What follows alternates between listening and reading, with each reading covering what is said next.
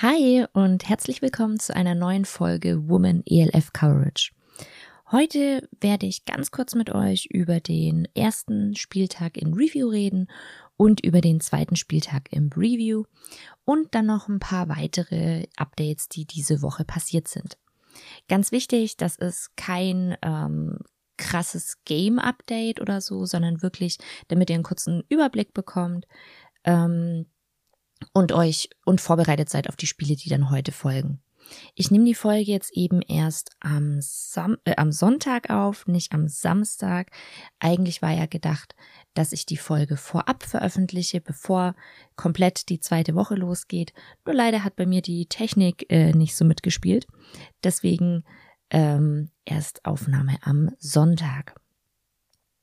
So, dann ähm, würde ich sagen, beginne ich einfach mal ganz kurz mit den Ergebnissen aus Spieltag 1. Da haben die Panthers gegen die Centurions gespielt. Ergebnis 55 zu 39. Die Dragons haben Search empfangen. Die haben 17 zu 21 gespielt. Die Sea Devils haben gegen äh, Galaxy gespielt. Hier war das Ergebnis 17 zu 15. Und dann haben äh, Thunder gegen Kings gespielt und da war das Ergebnis 27 zu 37. Was zu sagen ist zu diesem ersten Spieltag, ähm, die Panthers werden auf jeden Fall dem Hype gerecht. Man merkt, dass das, äh, dass das Team schon länger zusammenspielt als die anderen Teams. Ähm, das Team war ja schon erfolgreich in der polnischen Football League. Das heißt, die kennen sich alle schon, konnten natürlich nicht äh, trainieren zusammen wegen Corona, aber sie kennen sich als Team schon und das merkt man auf jeden Fall. Die Spieler spielen richtig gut zusammen und ähm, verstehen, haben, haben schon ein größeres Spielverständnis für ihre eigene Art des Spielens dadurch auf jeden Fall. Also das fällt auf jeden Fall auf. Ähm, genau. Dann äh, kurzes Feedback zum Watch-Erlebnis wie über Game Pass und RAN. Was aufgefallen ist, es gab leider ein paar Technikprobleme. Zum Beispiel hatte man ähm, manchmal im Stream keinen Ton, beziehungsweise einer der Streams war für lange, lange Zeit komplett ohne Ton. Dann fehlte teilweise die visuelle Einblendung der Uhr, beziehungsweise komplett der ganzen Bar unten dran, die drin ist, mit ähm, Name, Zeit, äh, in welchem äh, Quarter man gerade ist. Also das fehlte komplett. Und dann fehlten auch ähm, bei den ersten Spielen die Linien, beziehungsweise waren dann nur manchmal zu sehen. Das war ein bisschen seltsam.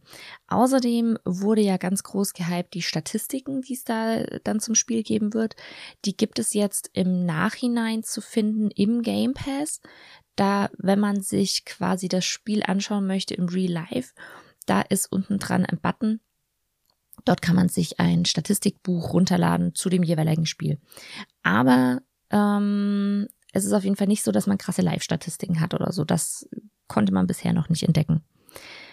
Ähm, dann ist aufgefallen, dass die Kommentatoren, die dabei waren, ähm, falsche Infos hatten, zu wenige Infos hatten, die haben dadurch teilweise verwir äh, verwirrt gewirkt, was aber absolut nicht das Schuld der Kommentatoren ist. Das will ich hier ganz klar nochmal sagen. Also wirklich keine Kritik an den äh, Kommentatoren hierbei. Die haben ihre Arbeit wirklich gut gemacht. Es geht mir dabei darum, dass anscheinend ähm, vor allem die Infos zu welcher Spieler spielt er jetzt gerade und welcher Spieler hat welche Nummer. Da gab es wohl ein paar ähm, Austausch und Änderungen inner, innerhalb der letzten, äh, kurz vor dem Spiel und deswegen hatten die Moderatoren eben nicht die Info, die sie brauchen. Quatsch, Kommentatoren hatten nicht die Info, die sie brauchen, um das Spiel gut zu kommentieren. Was ich richtig gut fand, war, dass man ähm, weibliche Schiedsrichterinnen gesehen hat. Da frage ich mich dann aber, warum gibt es denn zum Beispiel keine weiblichen Kommentatorinnen? Ähm, man sieht in der ELF bisher, man, man bei der Pressekonferenz gab es eine Moderatorin, aber man sieht eben bisher ähm, sehr, sehr wenig Frauen im, also wie gesagt, als, als Kommentatorin oder gibt keinen weiblichen äh, Head Coach, diese ganzen Sachen. Das finde ich super schön. Vor allem, da ich der Meinung bin, dass äh, gerade so eine neu gegründete Liga da wirklich mal ein bisschen dran schütteln könnte, dran rütteln könnte und ähm, mehr Frauen pushen könnte. Würde mich sehr, sehr freuen, wenn es da in Zukunft mehr gäbe. Bei den Sea Devils zum Beispiel, da gibt's einige Frauen, die dort arbeiten. Ähm, und da eben mitmischen. Aber ich würde mich eben freuen, wenn wir wirklich da mal einen weiblichen Headcoach zum Beispiel hätten. Fände ich mega geil. Oder eine weibliche Kommentatorin endlich. Fände ich auch mega geil. Also da würde ich mir von der ELF wünschen, dass sie das noch mehr pushen und mehr eben auch Frauen fördern äh, im Football.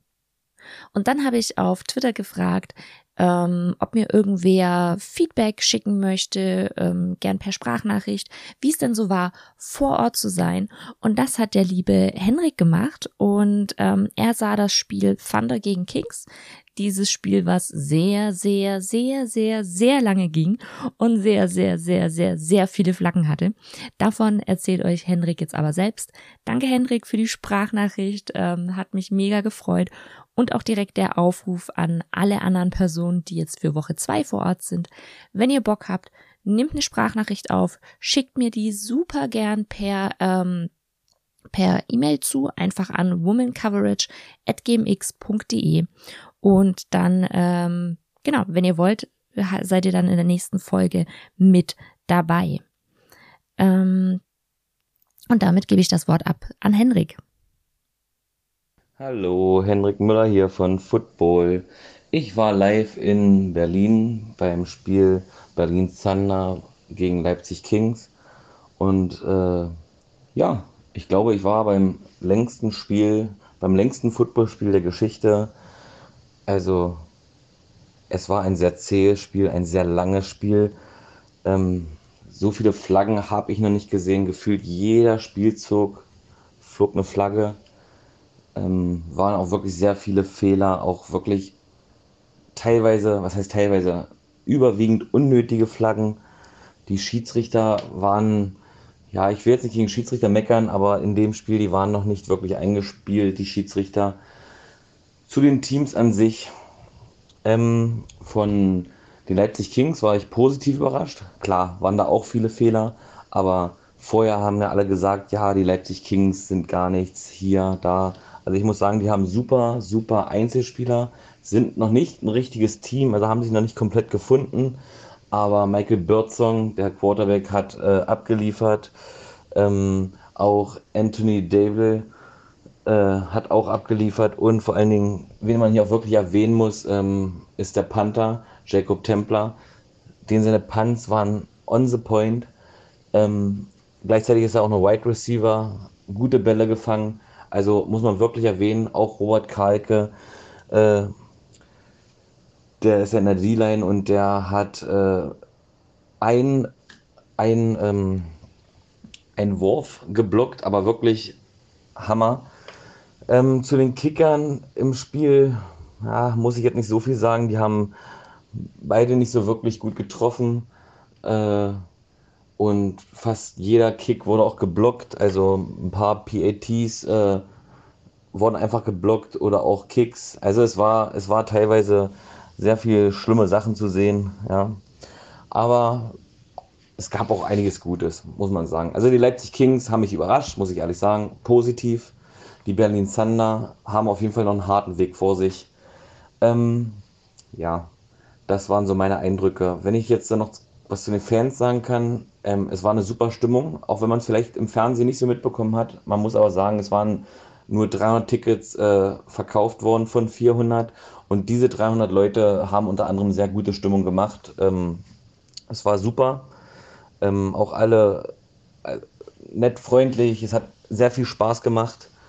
Und ja, das waren auf jeden Fall meine Eindrücke vom Spiel Berlin Thunder versus Leipzig Kings. Danke, Henrik, für diesen tollen Einblick. Das war echt super spannend. Ähm, genau. Und damit würde ich sagen, gehen wir in die kleine Preview für diese Woche. Wie gesagt, nichts Ausführliches, nur eine kurze Info für euch. Ähm, die Panthers gegen die Kings haben schon gespielt, jetzt am Samstag um 18 Uhr. Äh, das Ergebnis war 54 zu 28. Die Panthers haben die Kings überrollt. Es war ein sehr, sehr äh, spannendes Spiel zum Anschauen auf jeden Fall.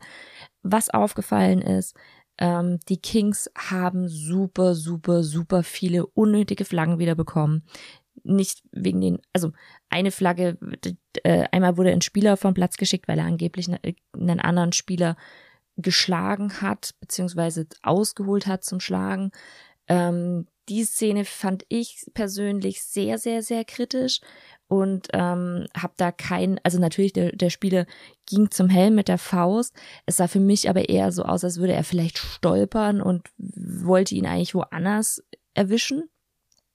Das fand ich eine krasse Entscheidung, aber sonst war es tatsächlich so, dass die Kings einfach viel, viel, viel, viel zu viele Flaggen wieder bekommen haben. Ähm, daran muss wirklich gearbeitet werden, weil sonst wird das richtig schwierig, ein Spiel zu gewinnen, wenn man so viele Flaggen gegen sich hat.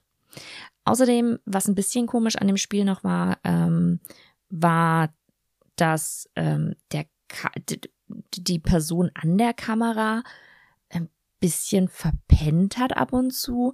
Ähm, man hat den man hat manchen Touchdown nicht richtig gesehen, manche Spielzüge, da ist die Kamera quasi wie wie vorgelaufen beziehungsweise so krass hinterhergelaufen, dass man das auch nicht gesehen hat. Das war ein bisschen komisch. Der Kommentator, auch hier haben wieder ähm, Infos gefehlt für den Kommentator.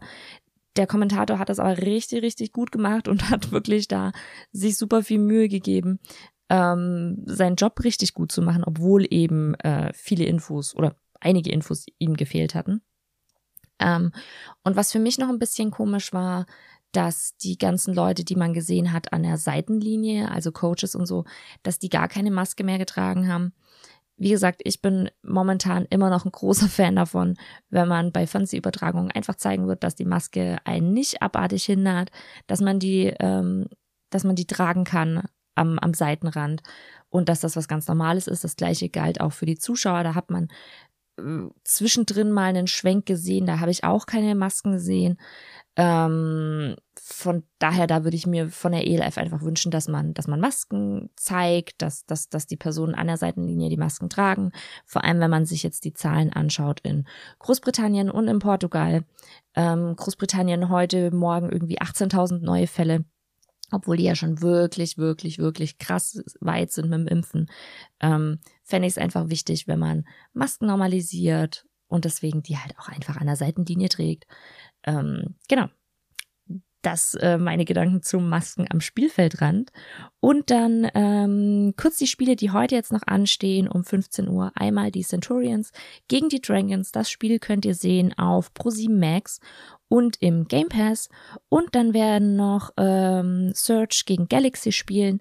Das könnt ihr sehen auf Modern Sports äh, TV und im Game Pass. Und außerdem werde ich zu diesem Spiel einen Live-Ticker machen, wie letzte Woche auch schon. Da habe ich auch einen Live-Ticker gemacht.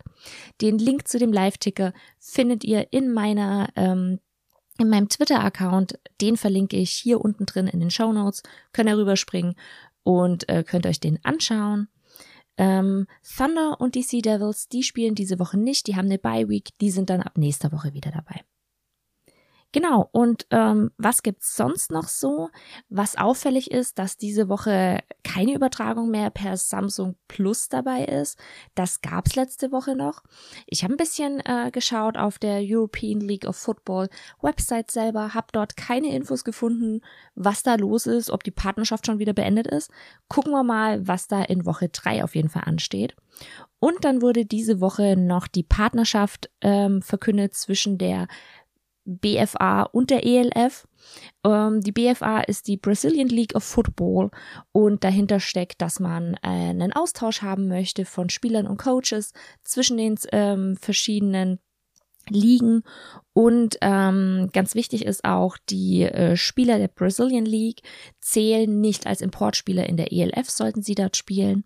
Weitere Ideen ähm, laut Pressemeldung sind, dass ähm, für in jedem Team ein Spot sein soll für einen brasilianischen Spieler beziehungsweise einen Spieler aus der Brazilian League.